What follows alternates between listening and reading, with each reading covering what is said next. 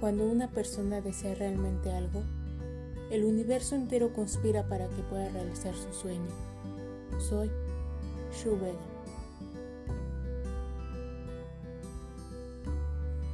Soy Sam Vega y junto con mis dos hermanas, Shu y Ali, a través de charlas les compartiremos nuestras opiniones y experiencias acerca de diversos temas. Para que juntos vivamos intensamente sin dejar de crecer.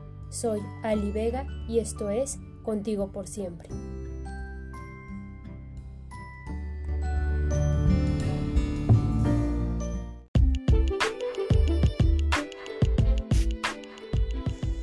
Hola, ya estamos de nuevo con ustedes en nuestro cuarto episodio de Contigo por siempre. Espero que se encuentren muy bien. Hoy les platicaremos de un tema demasiado controvertido que es ¿quién realmente es tu amigo? La palabra amigo resulta muy compleja de entender en ocasiones, ya que se llega a confundir con compañero o conocido. Y un amigo es mucho más que eso. Un amigo es algo recíproco, es no solo dar sin recibir o esperar algo a cambio. Un amigo. ¿Cuántos amigos puedes contar ahora si lo único que puedes ofrecer es tu amistad? Si no tienes fiestas a dónde invitarles, una comida que darles o una tarea que pasarles, o simplemente una chica o chico que presentarles, ¿quiénes serán los que estuvieran hoy contigo?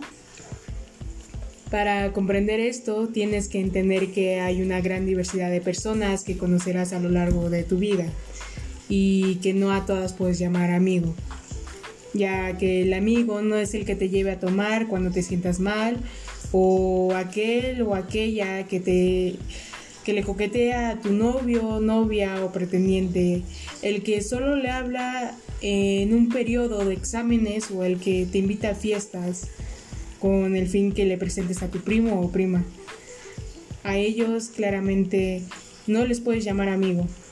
Ahora, ya identificando que ellos no lo son, también sería momento de que reflexionaras si tú eres un amigo. Tener amigos es la clave para el éxito, pues el éxito puede medirse por la calidad de tus relaciones. Te comparto que un factor muy importante en mi crecimiento son los amigos que he obtenido, porque para la realización de mis proyectos no habrían sido posibles sin su apoyo y colaboración. Y es que tener buenos amigos te hace sumamente feliz. Pero de seguro te debes de estar preguntando cómo hacer buenos amigos.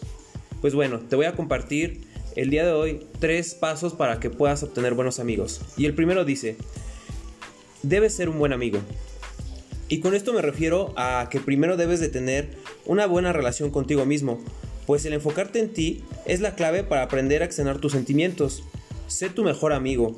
Cultiva tu amor propio para poder amar más a los demás.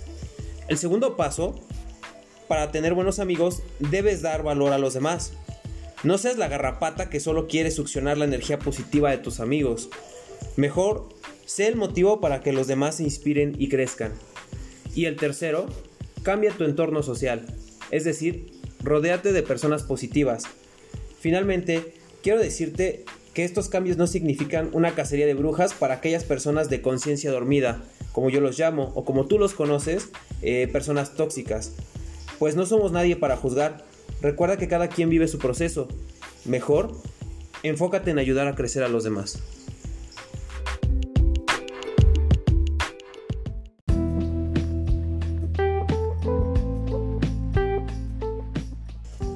Las personas más importantes no se buscan, la vida te las presenta. Nos vemos en el próximo episodio de Contigo por siempre.